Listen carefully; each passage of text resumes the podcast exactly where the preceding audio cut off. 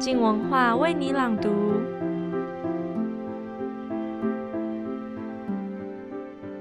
周二的早晨，如果你走进一间早午餐店，期望吃到一份营养又健康的早餐，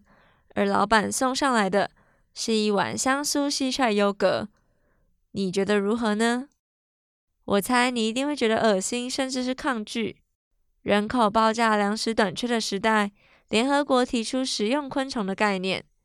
可是，在我们真的吃下口之前，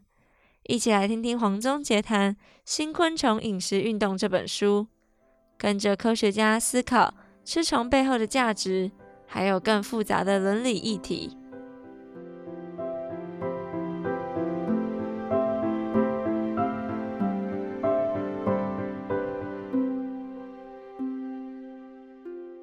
大家好，我是黄宗洁。今天要介绍的这本书是《新昆虫饮食运动：让地球永续的食物》。二零一二年，一名素食主义的星巴克店员发现草莓星冰乐的红色色素乃是使用胭脂虫的尸体进行调色。消息一出，引发民众哗然。除了来自素食者的抗议声浪之外，也有些是基于宗教理由，认为胭脂虫不符合犹太教节食的教规。但有更多消费者的反应，单纯是因为知道饮料的原料之一来自昆虫，让他们感到恶心与不舒服。想象力稍微丰富一点的某位忠实顾客，更信誓旦旦地指出，原来。当初他认为是草莓碎片的那些东西，全都是尚未碾碎的昆虫尸体。他今后不只将拒绝星冰乐，也不愿再喝下任何红色饮料。天然的最好，这样的信念显然无法类推到胭脂虫星冰乐身上。许多人宁可喝下人工色素，也不愿吞下任何来自天然昆虫的产品。而昆虫制品在健康上的疑虑，例如可能会令部分哮喘者过敏，更成为许多消费者投下不信任票的具体理由。此一争议事件虽然以星巴克宣布未来不再使用胭脂虫作为着色剂而落幕，但本书作者大卫·瓦特纳托斯却犀利地指出抗议者的盲点，所有抗议的说法。都忽略了一件事情，那就是咖啡粉本身很可能就含有比星冰乐更多的昆虫碎屑。不过，这样的叙述方式可能会令人怀疑瓦特纳托斯是否想借此表态：既然咖啡中含有更多昆虫碎屑，抗议胭脂虫的行动本身就不具意义。或是，既然素食者平常也会吃进昆虫碎屑，他们就失去了道德上的正当性。云云，其实正好相反。胭脂虫新冰乐事件只是瓦特纳托斯的新昆虫饮食运动当中，用以凸显昆虫饮食复杂性的其中一个经典案例。消费者的反应让我们深刻地看到，在非食虫文化的国家，吃昆虫对许多人而言，如何在直觉上就造成不适感？这不是用吃昆虫救地球之类的诉求就可轻易说服之事。吃昆虫所能造成的心理冲突，在福霞·邓洛普的《鱼翅与花椒》当中，有一段更为生动的叙述。这本英国女孩的中国菜历险记，描述她十多年来在中国研究饮食文化的经验。所有西方人初次与东方食物相遇时的文化冲击或惊吓，从兔脑到熊掌，他几乎都经历了。但全书最大的道德挣扎，却发生在他回到英国之后，用自家花园的菜叶制作午餐，发现一只菜虫一并被采收到盘子里的时刻。在中国，入境随俗尝试吃虫是一回事，在自家餐桌上把刚蒸熟的菜虫吃掉是另一回事。对邓洛普而言，那是某个分水岭，是他确认自己跨越到另一边的时刻。一只菜虫竟比吃下鱼翅、狗肉、蛇肉或小兔子的脑壳更令人犹豫不决。乍看之下，似乎有些不可思议或小题大做。但试想，我们若在自己的面碗里看到蟑螂脚，花椰菜吃到一半发现一条虫，或是目睹苍蝇缓缓从食物上爬过，多数人的本能反应或许都是觉得不太舒服吧。邓洛普这段诚实的自剖，让我们得以理解关于可食与不可食之物的心理界限，既来自文化的养成，也同样受到复杂的人与生物、食物互动史的影响。更重要的是，这些界限其实是具有松动与挪移之弹性的。这对于昆虫饮食的倡导者来说，自然是个好消息。但如果抱着好奇甚至猎奇的心态，误以为《新昆虫饮食运动》一书是一部推广食用昆虫、为饮食文化史带来全新人虫关系的作品，并想象书中必然会介绍各种以昆虫为食材的古怪珍馐，恐怕是会失望的。全书看起来最美味诱人的段落，或许是作者特地到伦敦群岛餐厅享用的这顿午餐。我点了夏之夜、摩洛哥腌酱煎蟋蟀，加上藜麦、菠菜和果干，爱虫沙拉，嫩叶蔬菜搭配一碟用橄榄油炸过并撒上辣椒、柠檬草和大蒜的面包虫。摆盘诱人，口感十足。布希曼人的鱼子酱、焦糖面包搭配俄式薄饼、椰子鲜奶油以及伏特加果冻。中世纪蜂巢、焦化奶油冰淇淋、蜂蜜焦糖奶油酱和一只雄蜂幼虫，以及巧克力蝗虫，有白巧克力、牛奶巧克力和黑巧克力，还有一杯甜白酒。餐点中的昆虫都和其他食材融合得恰到好处，增加了口感，并且达到提味的作用。但这大约就是描述的极限了。先不论其中的美味感有多少比例是来自于那些果干、焦糖、奶油、果冻、鱼子酱、冰淇淋、巧克力与甜白酒的文字所堆砌出的丰美想象。假设你是闻昆虫色变的消费者，却还愿意读到这里，也大可放心。书中对昆虫料理最详细的刻画，大致就是如此了，并不会出现爆浆昆虫或如何料理整锅蠕动的面包虫之类的介绍，只有零星的、几乎无热情可言的冷静叙述。例如，以后如果有人问我杏仁是什么味道，我就可以说，有点像蝉的若虫炒过之后的味道，或是我们也试了用蚕宝宝粪便泡的绿茶，味道就像是用蚕宝宝粪便泡的绿茶。换言之，若顾名思义或先入为主的以为新昆虫饮食运动是在鼓励吃昆虫或吃甲虫，本书若以英文书名直译，则为吃甲虫吧。不只是对本书的误解，也简化了书中丰富的讨论面向。瓦特纳托斯其实是以吃昆虫为核心，对人与昆虫的各种关系进行兼顾横向与纵向的全面盘点，并且抽丝剥茧。这个成语意外地适合这本书，将我们所熟悉的那些吃不吃昆虫的主张，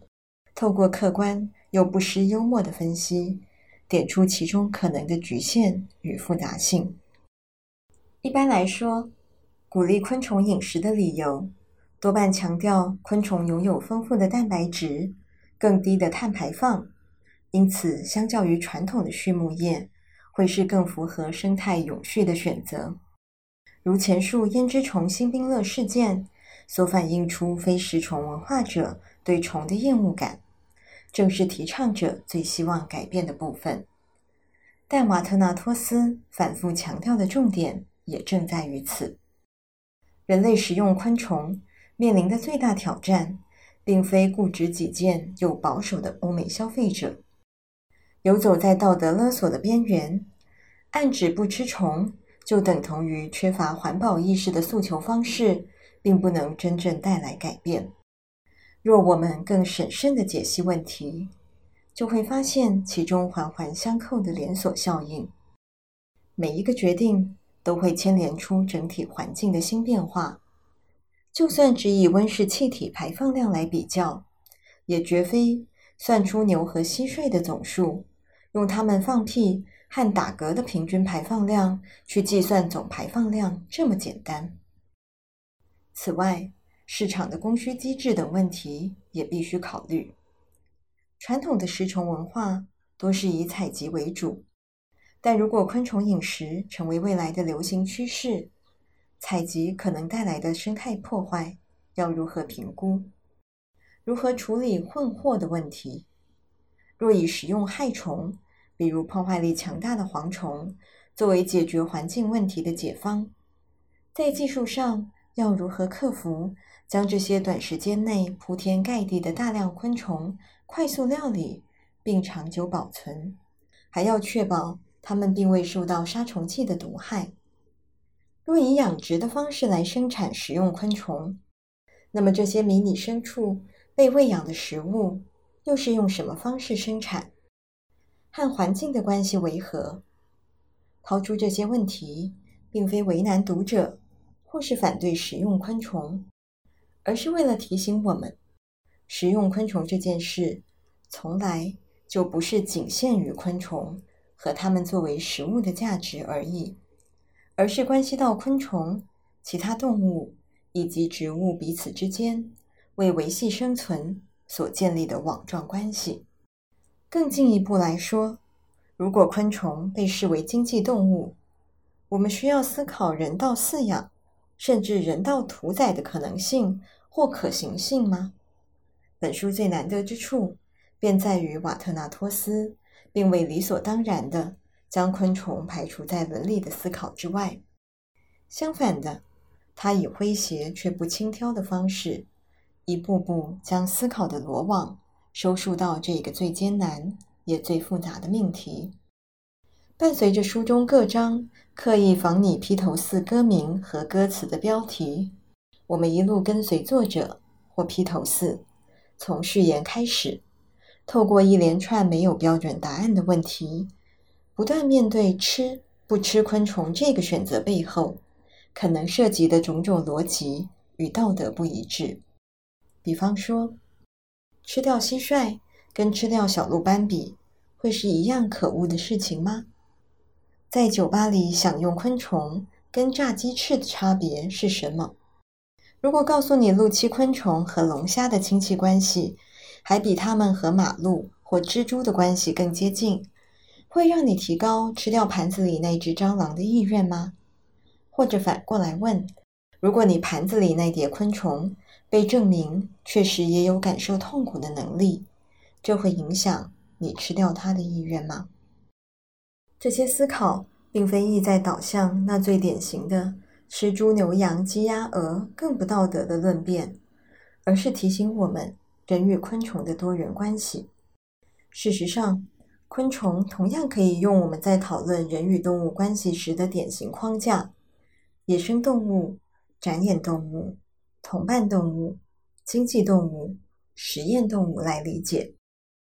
野生动物当然是最原始的人虫关系，比方说，没有人能豢养虎头蜂。同伴动物也不难想象，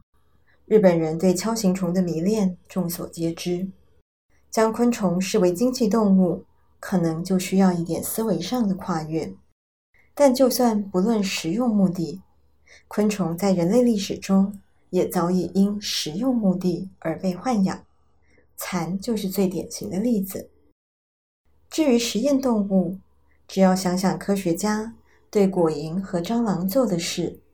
多数人应该不会否认这些小生物身为实验动物的命运。但是展演动物，昆虫能表演什么？书中提到的跳蚤马戏团将颠覆你对表演动物的旧定义。一旦定义松动了，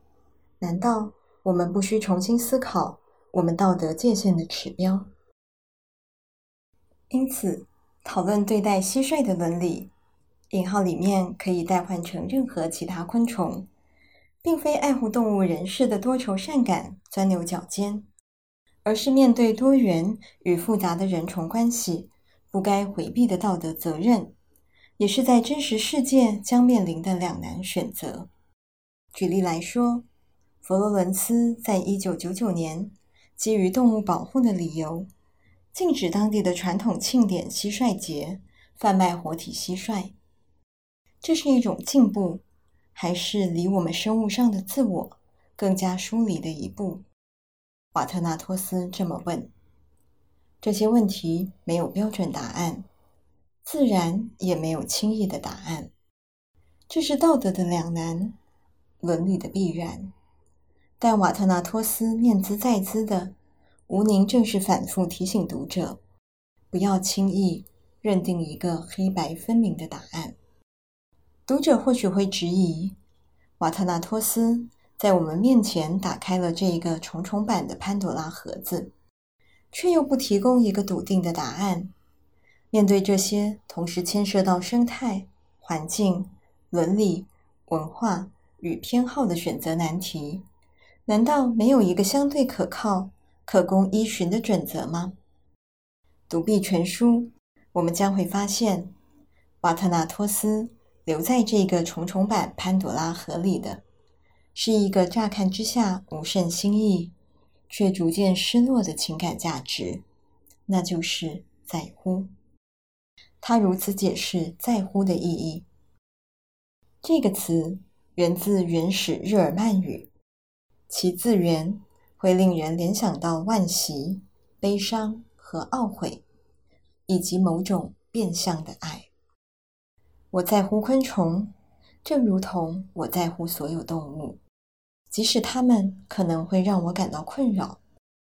昆虫让地球成为不同物种能够共同居住的环境。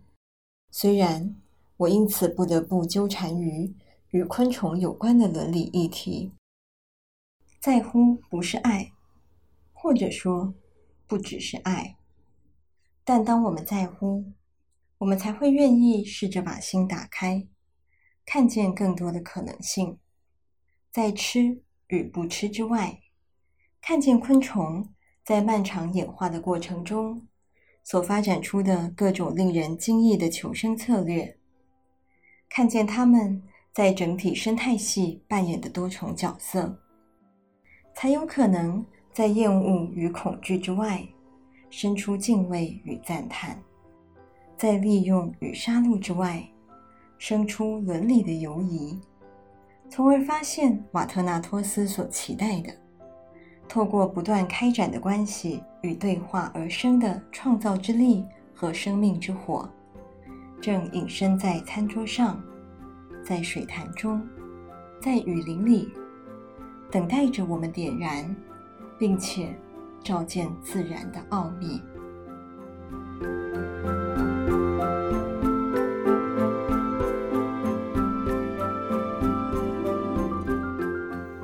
老实说，跟一般人一样，我还真的没有思考过虫会不会痛这件事情。看来吃虫不只是吃进去这么单纯，因为一旦我们开始看这些小生命的时候，才是复杂的开始。有关注镜文化粉丝专业的听众们一定发现了，明天好好玩的第二季又要开播喽！周三语言好好玩，周四哲学好好玩，跟周五的心理学好好玩。一样热腾腾的，会每天早上六点送到你们的耳朵里。这周的节目就会一次播出第零集跟第一集，明天早上不要错过了《语言好好玩》的第二季第一集哦。此外，我们也在脸书上开了一个镜文化 Podcast 社群的社团，希望跟大家分享更多播客的第一手趋势，也希望跟各位有更密切的互动，欢迎大家加入。